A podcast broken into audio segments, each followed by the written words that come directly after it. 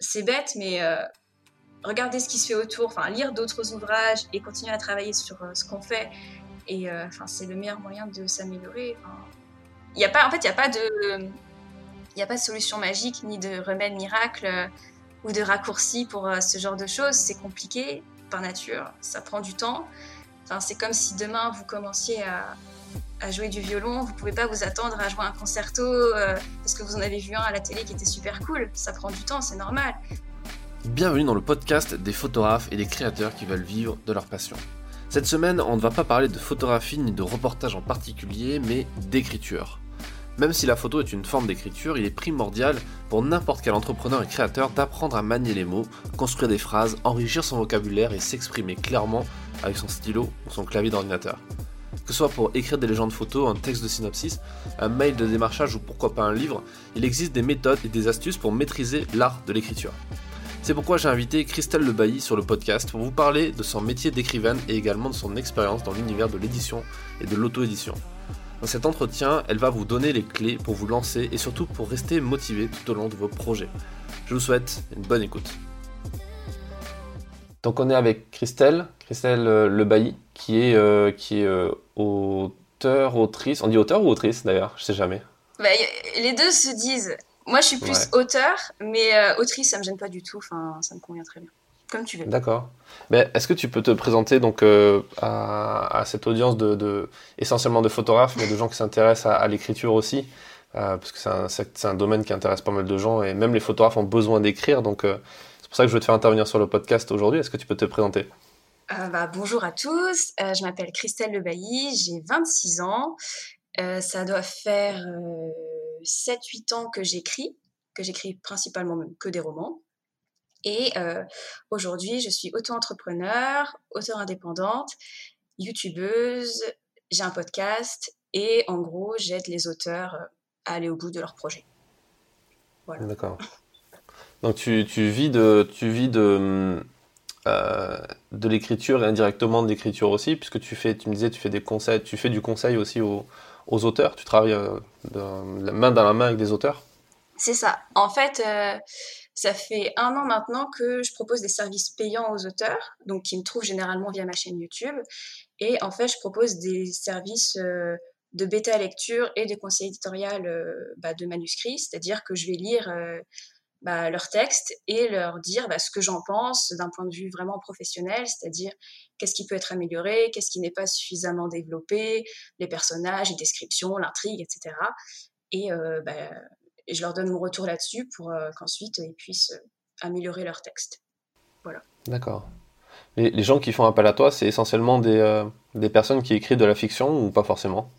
Il y a des gens qui n'écrivent pas de fiction, par exemple des essais ou des guides pratiques, mais euh, ça, je refuse en fait, parce que c'est quelque chose que je ne connais pas. Enfin, que je connais un peu en tant que lectrice, mais j'ai pas travaillé là-dedans. Je suis pas du tout une experte euh, dans voilà dans le non-fiction, et euh, je pense pas que je pourrais vraiment les aider là-dessus en fait. D'accord. Qu'est-ce qui t'a amené à, te lancer là-dedans et pas rester entre guillemets que autrice? Bah, En fait, c'est que j'ai été très inspirée par le modèle américain.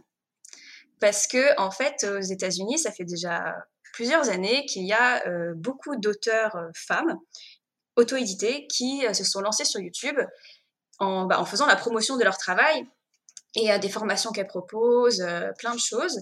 Et elles sont hyper dynamiques, enfin et hyper géniales en fait. Et ça m'a vraiment inspirée parce que je me suis dit mais j'ai envie de faire pareil j'ai envie d'être aussi, enfin, d'être aussi inspirante, d'aider les gens.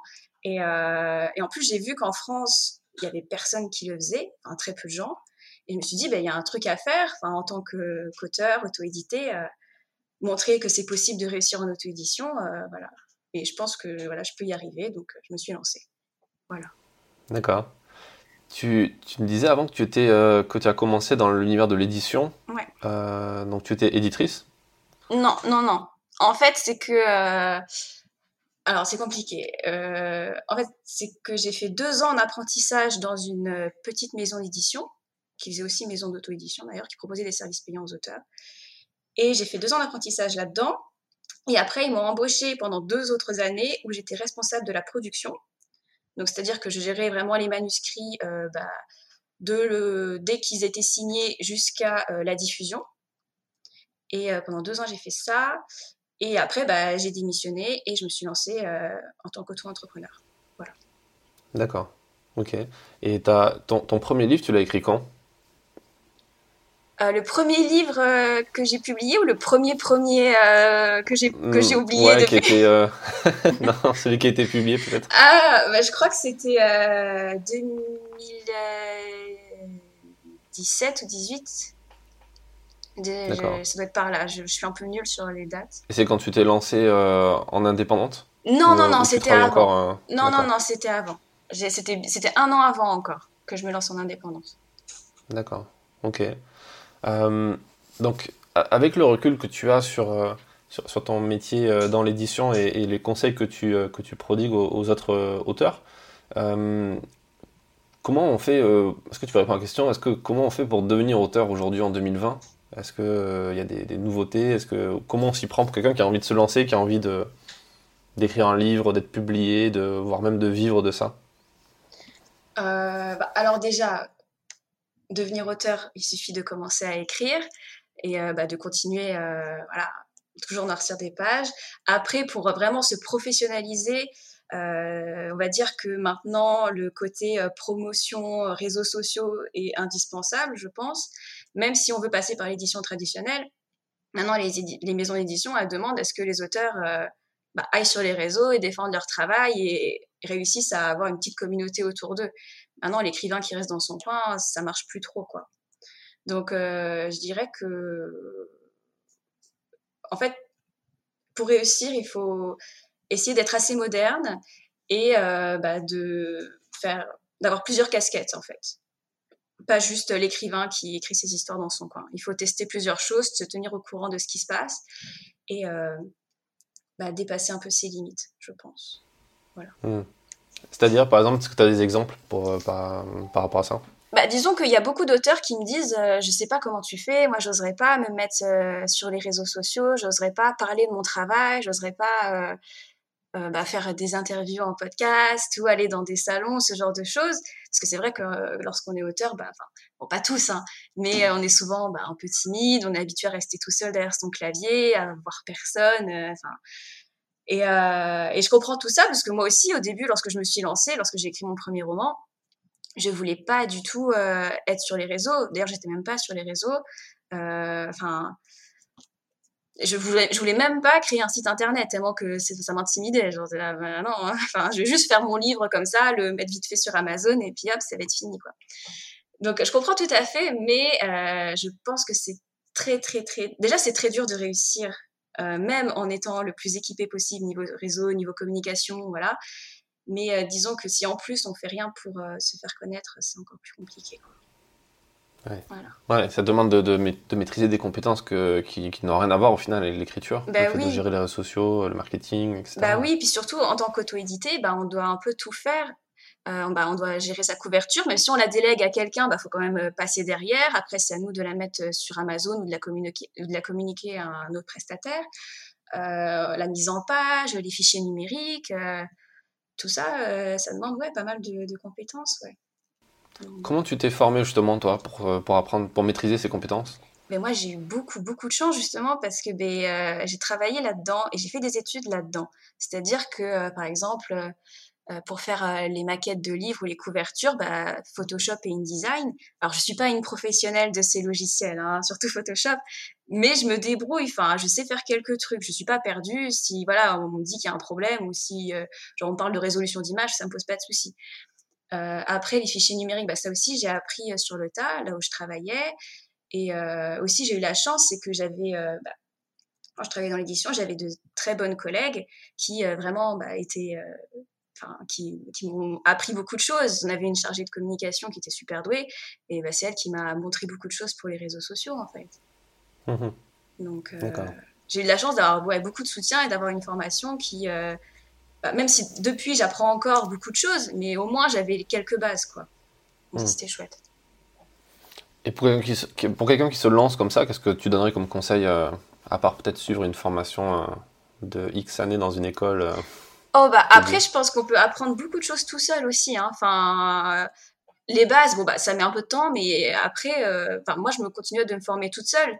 Vu, qu'on est tout seul face à nos problèmes lorsqu'on est auto-édité, bah, quand il y en a un qui se présente, bah, on est obligé de réagir et de trouver une solution. Donc euh, on peut apprendre beaucoup de choses tout seul. Il faut juste être curieux, pas lâcher et euh, pas hésiter aussi à demander aux gens qui savent. Parce que moi je reçois beaucoup de mails d'auteurs qui ont un problème à un moment sur leur couverture ou sur leur texte et euh, bah, même si je mets un peu de temps à répondre, bah, j'essaye de répondre à tout le monde. Il y a des gens qui savent dans le monde, alors faut pas hésiter à leur demander. Quoi. Ouais, c'est clair. Euh, est-ce que tu penses qu'aujourd'hui, en, en, on se lance comme auteur, est-ce que tu penses que c'est, c'est, possible d'en vivre et de bien en vivre? C'est-à-dire pas juste avoir un, petit revenu à côté, mais vraiment vivre à 100% de ça? Euh, Alors, en tant qu'auteur édité ou auto-édité?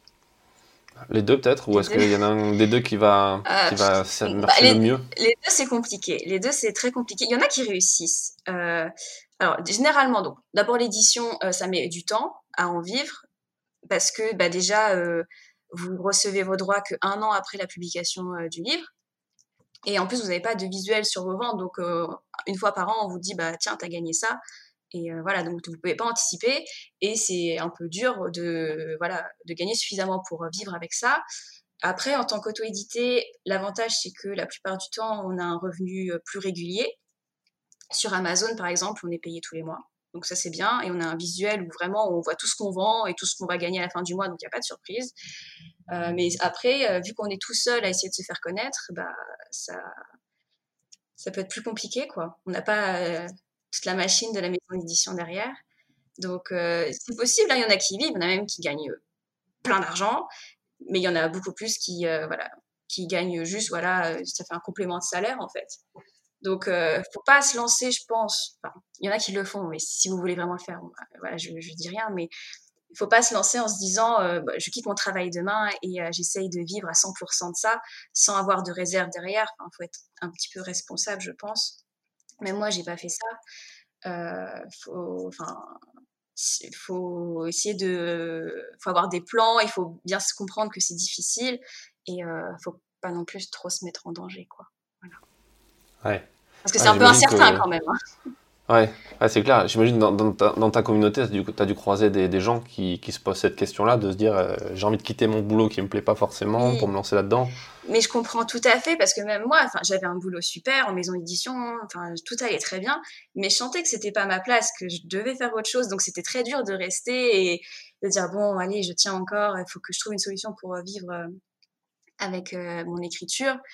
Et je comprends que c'est pas facile, mais chaque chose en son temps, ça arrivera. Il faut juste voilà prendre des petites décisions, construire son projet petit à petit, et, euh, et ça marchera. Si c'est, enfin, si vous bossez pour, ça marchera quoi. Faut juste pas se précipiter, faire n'importe quoi, sinon après vous redémarrez d'encore plus loin, je pense. Ouais. Voilà. D'accord.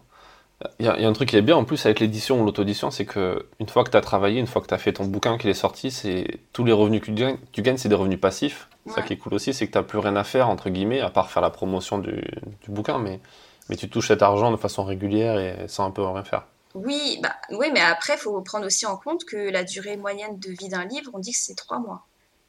Ah oui.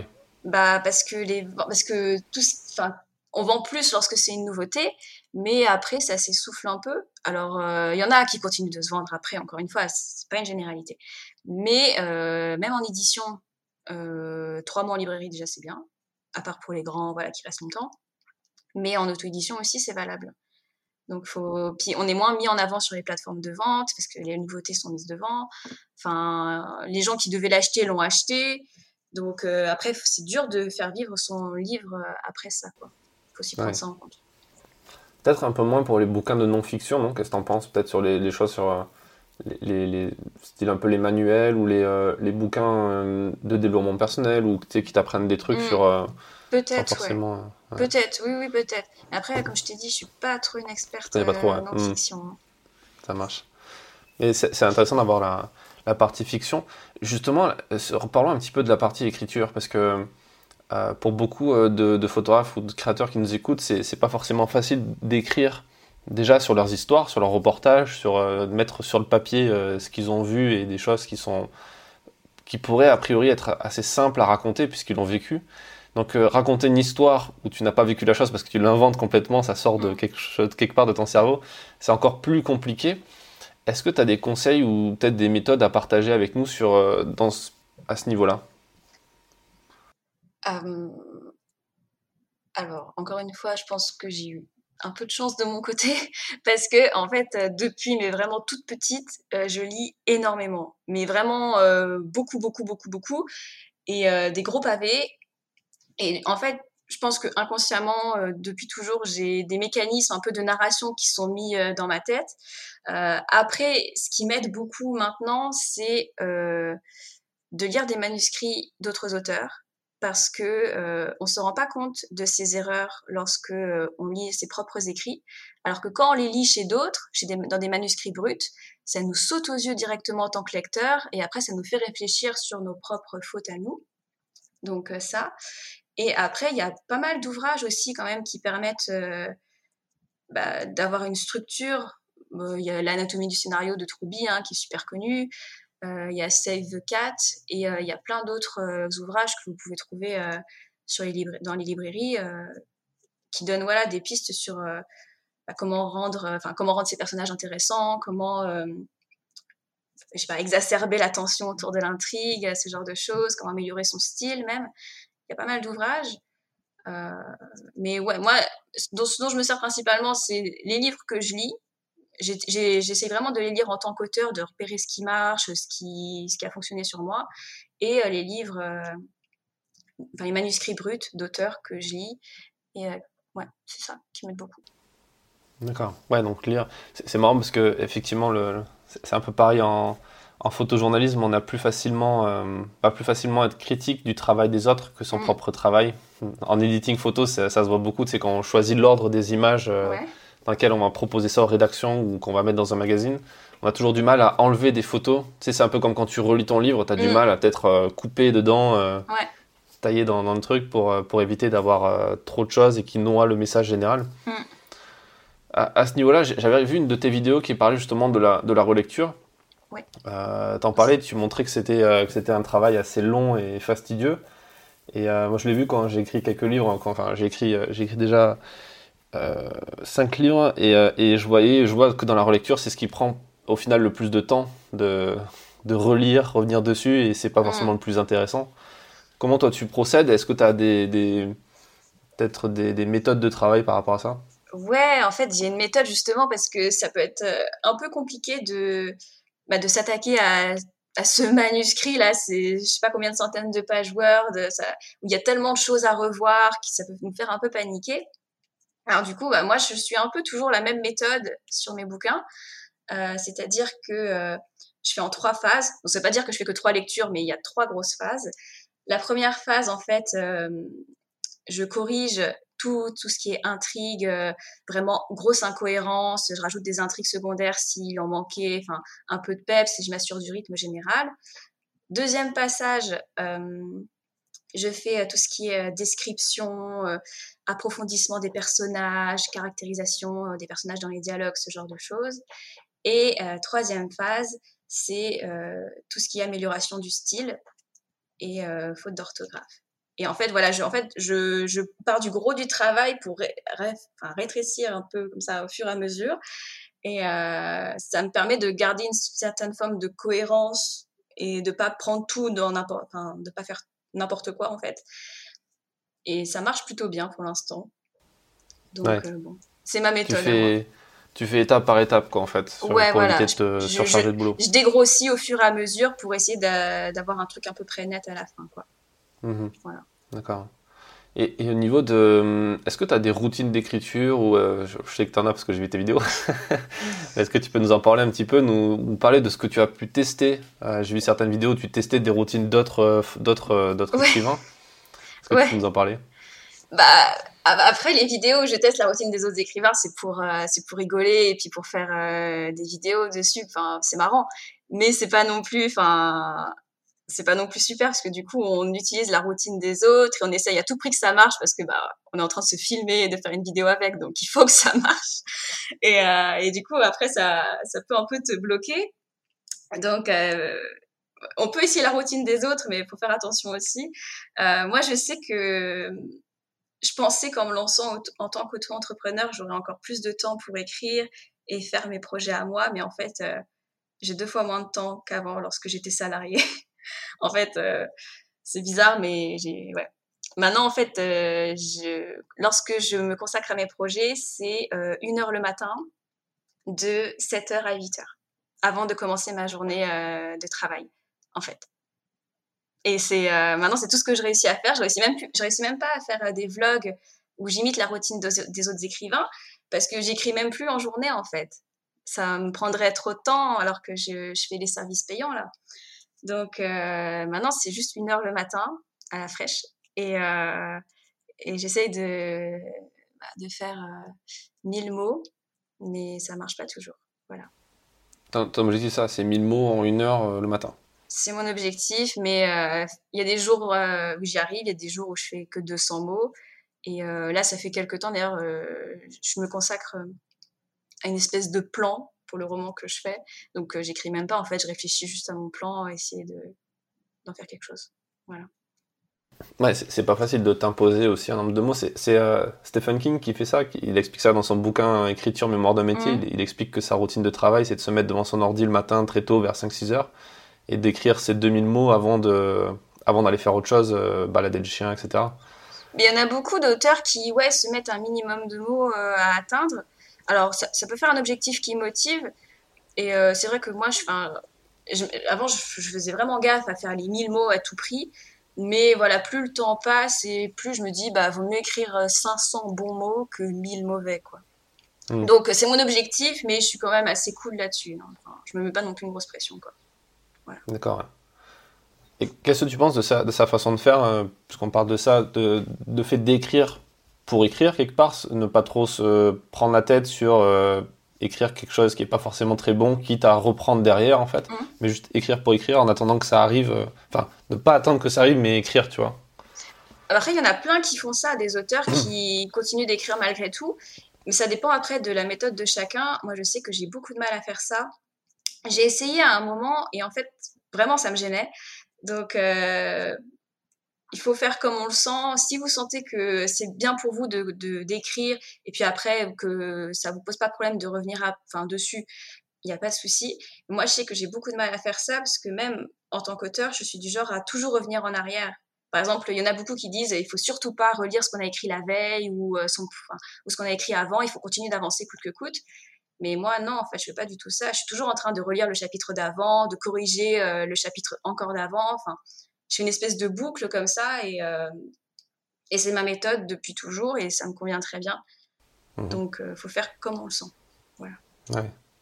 Est-ce qu'il y a des trucs que tu as, que as appris de tes expériences d'écriture, enfin de, de, routine des autres? Est-ce qu'il y a des choses que tu as au final pris pour toi et que tu as, as appliquées qui fonctionnent bien? Bah, alors, euh, bon, déjà, je sais que je peux pas faire comme Murakami et me lever à 4 heures et courir 10 km. Ça, j'ai essayé et ça a bien raté. Donc, euh, non, ça, non. Euh, qu'est-ce que j'ai pris aux autres Ou Balzac qui se levait dans la nuit aussi pour écrire Oui, alors ça, Balzac en pleine nuit non plus. Ça, ça n'a pas marché. J'étais morte à la fin. au final, le plus, le plus soft, c'était Stephen King.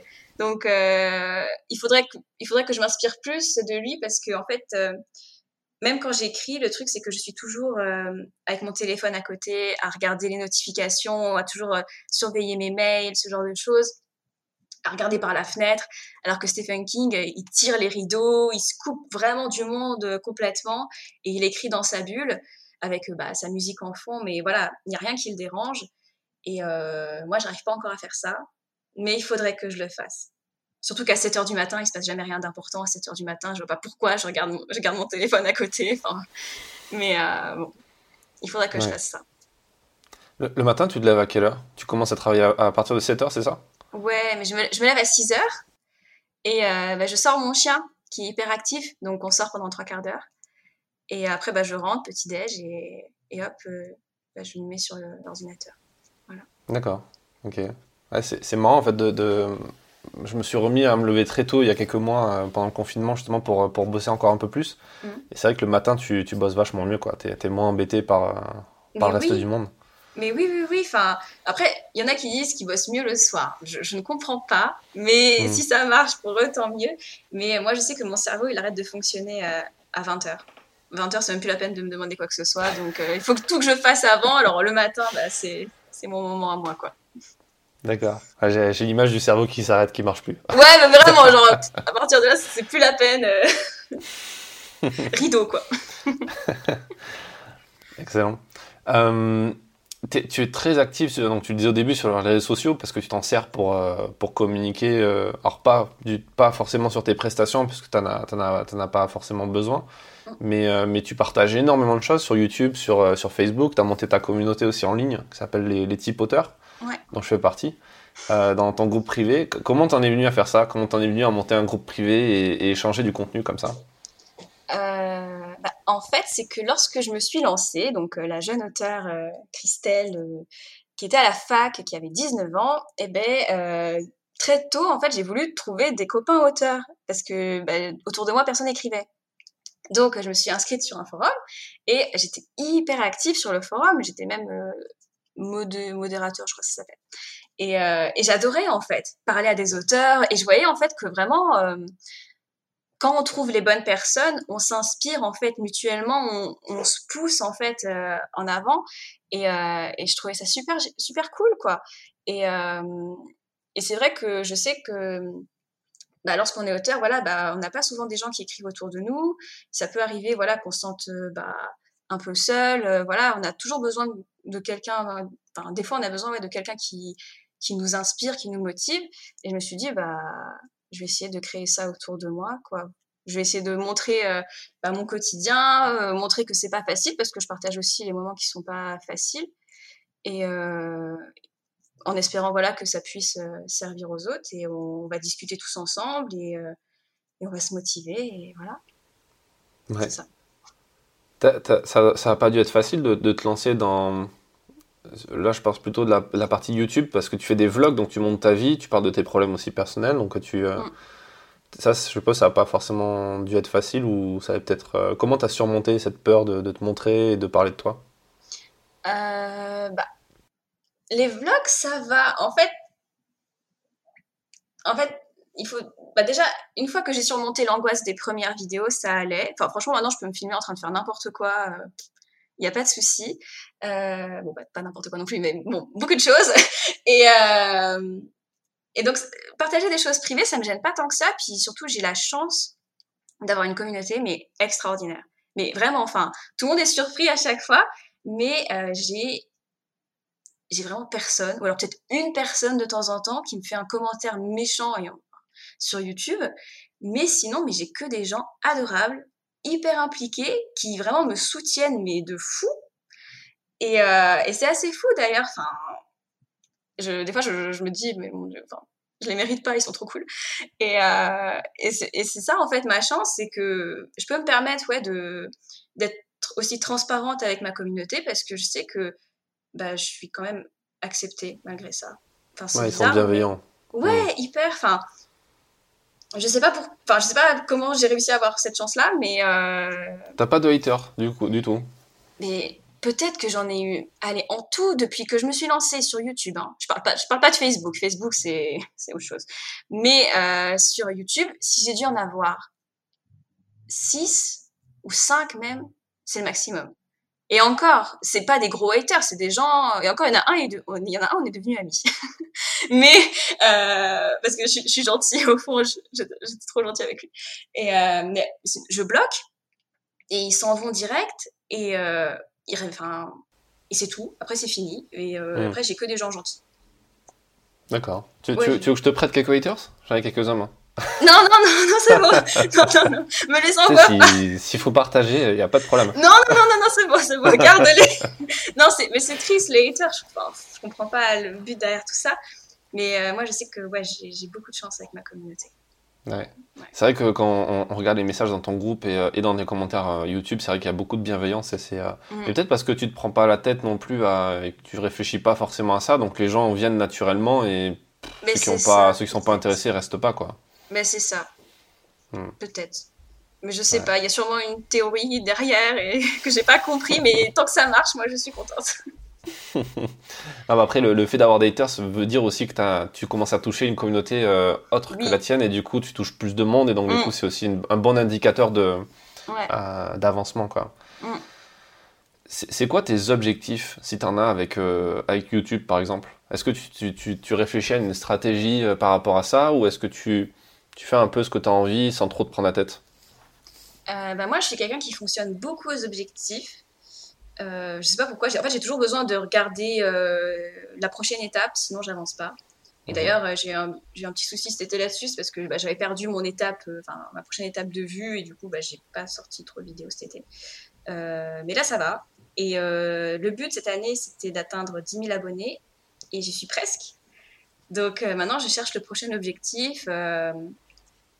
J'ai plein d'idées, pour euh, de nouveaux contenus.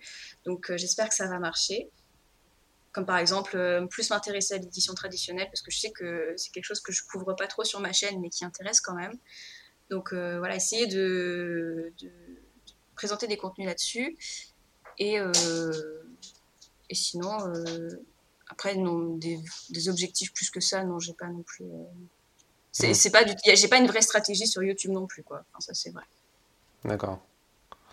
Euh, parlons un peu, justement, tu en parles de, l'édition traditionnelle. C'est un, sujet qui revient régulièrement, parce que je disais, les, photographes sortent de plus en plus. Enfin, un, photographe qui a envie de sortir un livre photo, euh, il n'a pas énormément d'options à part faire de l'auto-édition, parce que les, sociétés d'édition qui font de livres photo, du beau livre, mm. euh, bossent surtout à compte d'auteur ou, un système un peu équivalent, un, peu pourri pour le photographe, parce que ça lui de ramener en fait les financements, le livre et en fait tout. D'accord, ok. Euh, et, en plus, c'est pas des tirages énormes parce qu'un livre photo, tu peux pas partir sur un livre grand public à 15, 20 000 tirages. Tu vois, c'est plus du 1000 euh, grand maximum, voire moins. Euh, et au final, j'ai l'impression que l'édition classique est en train de de, de, de, prendre peur par rapport aussi au fait que les photographes sont, mais les rédacteurs aussi, sont de plus en plus autonomes en suivant des conseils comme ce que toi tu donnes euh, pour apprendre à s'auto-éditer sur Amazon, sur, euh, sur Kindle, etc. Quelle vision tu as, toi, de ça? Est-ce que tu te dis que voilà, c'est mort pour l'édition ou est-ce que c'est en train de, de, mourir ou est-ce que c'est en train de, de, justement au contraire de trouver un nouveau souffle euh, Tu vois ce que je veux dire? Est-ce que toi, tu penses quoi de tout ça? Bah, je pense pas que l'édition soit, soit morte. C'est juste que oui, ils se rendent compte qu'il y a pas mal de choses qui changent, ça c'est clair.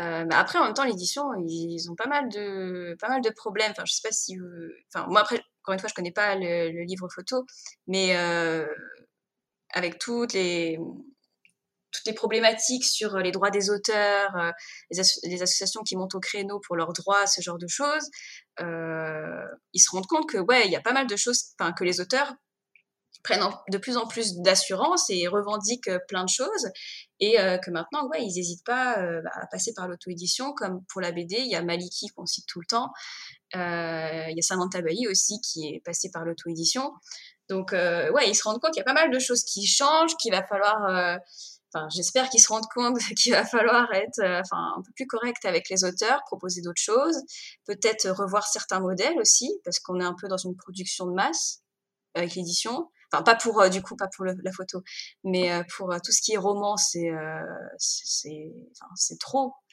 Et ils s'en rendent compte, j'espère. Et donc, il va, il va falloir avoir un nouveau souffle, ouais, sinon ça va être compliqué. Ouais. Ouais. Ouais, parce que le. Tu vois, j'ai eu cette discussion sur le podcast avec, avec mon éditrice qui, travaille chez Erol, la société Erol, en photo. Et on parlait justement de ça, du fait qu'il y a beaucoup, beaucoup de livres qui sont produits, euh, tu vois, ne serait-ce que sur la partie euh, technique photo, des livres pour apprendre la photo, pour des amateurs ou pour des professionnels. Il y en a, tous les ans, il y en a une quinzaine qui sortent, euh, pas dire de bêtises, mais je crois que c'est ça, entre 10 et 15 rien que chez Erol, donc c'est énorme. Après, il y a Duno, etc. Et au final, il n'y a que une ou deux, trois personnes qui vont gérer le marketing un petit peu pour tout ça. Donc au final, il y a forcément des livres de base, quand ils vont sortir, ils vont pas marcher parce qu'il euh, n'y aura pas non plus le, support derrière pour, mm. euh, pour les accompagner.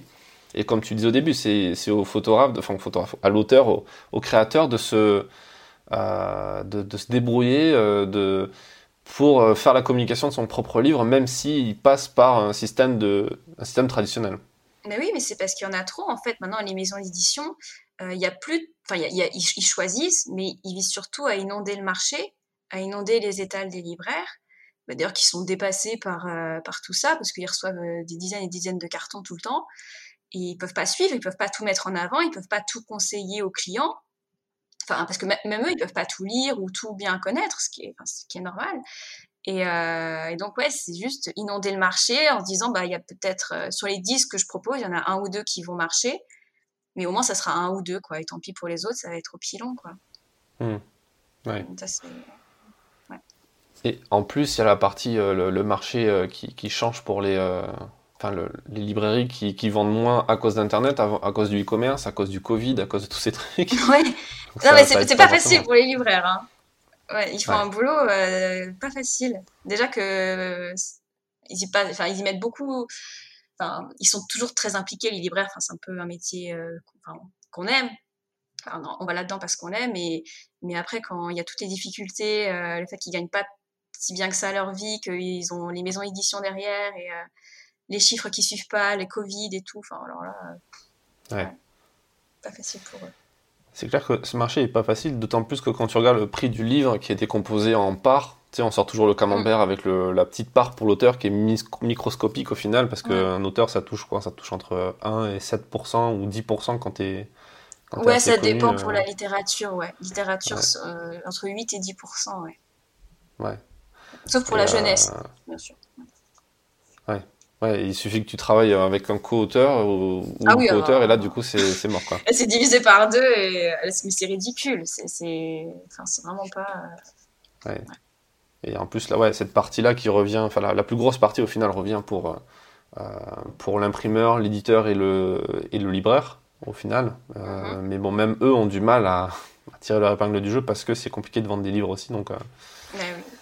En fait, c'est une économie un peu, euh, j'ai l'impression, à perte parce que je crois qu'on avait vu ça en cours, mais euh, après, peut-être ça marche pas pour tout le monde, mais nous, nous avait dit que, en fait, euh, maintenant, les maisons d'édition, là où elles gagnaient le plus d'argent, c'était quand elles avaient leur structure de diffusion et de distribution.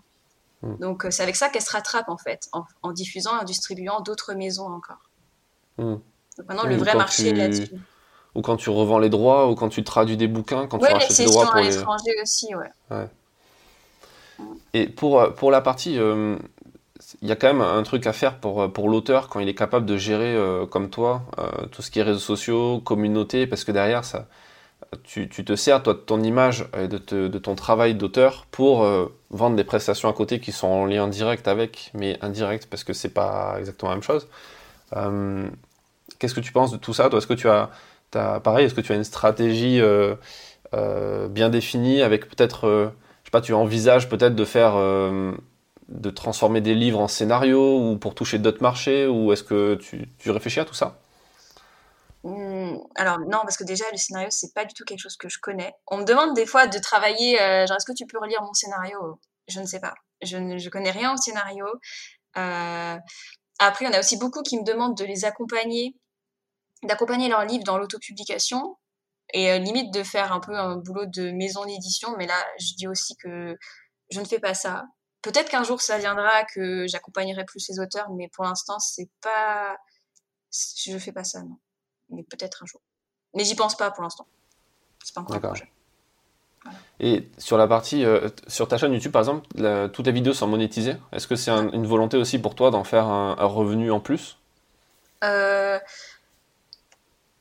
Bah, oui, parce que j'y passe quand même pas mal de temps.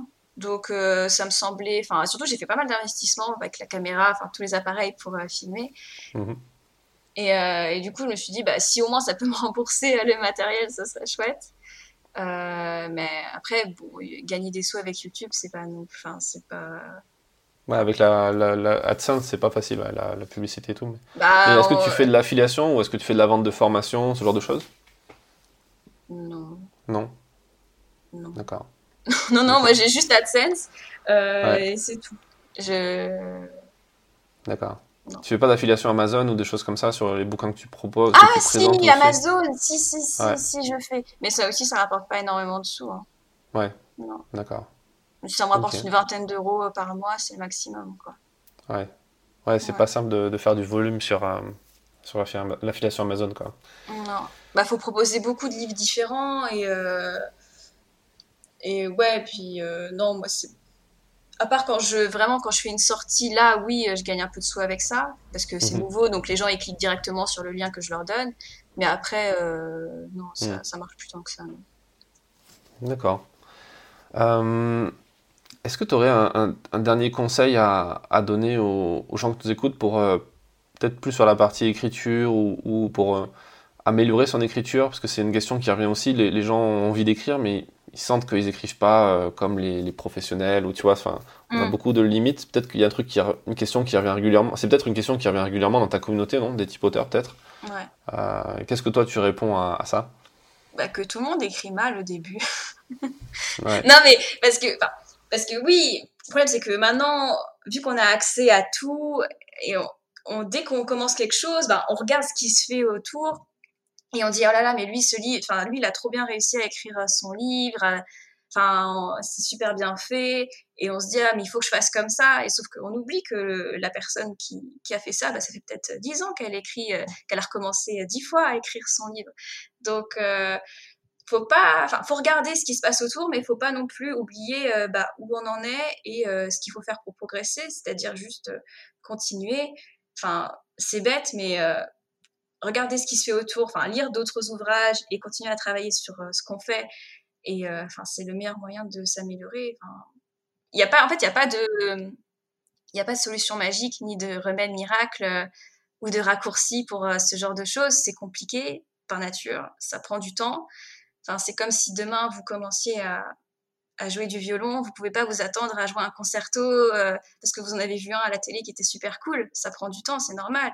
Au début, vous allez faire euh, deux, trois accords pourris, puis après, vous allez commencer à jouer un morceau. Au bout d'un an, vous arriverez à sortir un truc, mais c'est normal d'y passer du temps. C'est juste que, euh, vu qu'on écrit depuis qu'on a 5 ans en, en CP, on se dit, bah, c'est super simple, il suffit juste de coller des mots les uns à la suite des autres, mais en fait, non.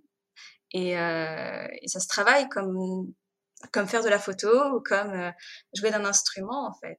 Parce que moi aussi, je peux prendre une photo, mais ça, ça, vaudra certainement pas ce que vous, vous faites. donc, euh, donc voilà, ça s'apprend. Et donc, faut être, voilà, faut, faut accepter d'y passer du temps et euh, voilà, être indulgent envers soi-même, compréhensif et, et continuer, quoi. C'est tout. C'est bête, mais voilà, c'est tout ce que j'ai comme conseil. Non, mais c'est pas bête, c'est un très bon conseil. Ça me fait penser à. Tu connais la théorie des 10 000 heures? Ah non, Oui. j'oublie- à chaque fois le nom de la personne Oui. qui, a, qui a lancé ça. ouais. Ouais, il faut, ouais, faut passer 10 000 heures à faire quelque chose pour devenir un expert ou je sais pas quoi. Ouais, c'est ça, ouais, pour maîtriser vraiment un domaine, un domaine d'acti- d'activité, ouais. Bah Et voilà. c'est- un peu ce que, ce que tu dis, ça me fait penser à. Il n'y a pas si longtemps, j'étais dans le festival Visa pour l'image à Perpignan. Je sais pas si tu connais, c'est un festival de photojournalisme qui, a, qui lieu une fois par an à Perpignan et on était avec plusieurs photographes là-bas. Et effectivement, c'est l'endroit où tu regardes de- où pendant, pendant 2-3 semaines, il va y avoir une trentaine d'expositions photos, de projections photos avec les meilleures photos des meilleurs photographes de la planète. Tu vois et donc Mhm. euh, les meilleurs sujets, les plus forts, les plus fous, les meilleurs cadrages, etc. Donc quand tu regardes ça la première fois, tu te prends une claque en te disant putain, mais jamais j'arriverai à faire un truc comme ça. Donc moi je suis, je suis nul, tu vois, par rapport à ça. Et, euh, mais effectivement, on voit, c'est que le meilleur et la personne qui te présente ce travail-là à ce moment-là, elle a un moment de sa vie où elle a, elle a accumulé une somme de compétences et de connaissances énormes. Mm. Mais avant, il y a eu tout le travail que, qu'on montre jamais, euh, Bah qui oui. est pas forcément. euh, ah, mais c'est, un très bon conseil que, que tu nous donnes et je te remercie pour ça. Euh, et merci pour, pour ton temps. Mais de rien, j'étais contente de venir. Où est-ce qu'on, où est-ce que on, peut renvoyer les, les auditeurs pour poursuivre ton travail? On les renvoie sur ton podcast à toi aussi? Oui, bah, j'ai un podcast, Le Tipoteur, qu'il faut que je reprenne. C'est euh, si vous manquez de motivation un jour, vous venez, vous m'écoutez raconter ma vie. Et normalement, après, ça va mieux. je parle de tous mes problèmes. Euh, et sinon, bah, plus peut-être sur YouTube aussi. Christelle Le Bailly Auteur, le nom de la chaîne. Et, euh, et venez. Voilà. Je mettrai le lien en, en description de cet épisode. Euh, merci encore. Et, Merci à toi. Et à très vite. Merci. Au revoir. Merci d'avoir écouté cet épisode jusqu'au bout. Si ce dernier vous a plu, n'hésitez pas à le partager autour de vous pour faire connaître le podcast. Et rendez-vous également en description de l'épisode pour avoir accès au best-of des interviews à travers un petit livre numérique qui s'intitule Secret de photographe professionnel que je vous offre. Je vous donne rendez-vous dans un prochain épisode du podcast. A bientôt.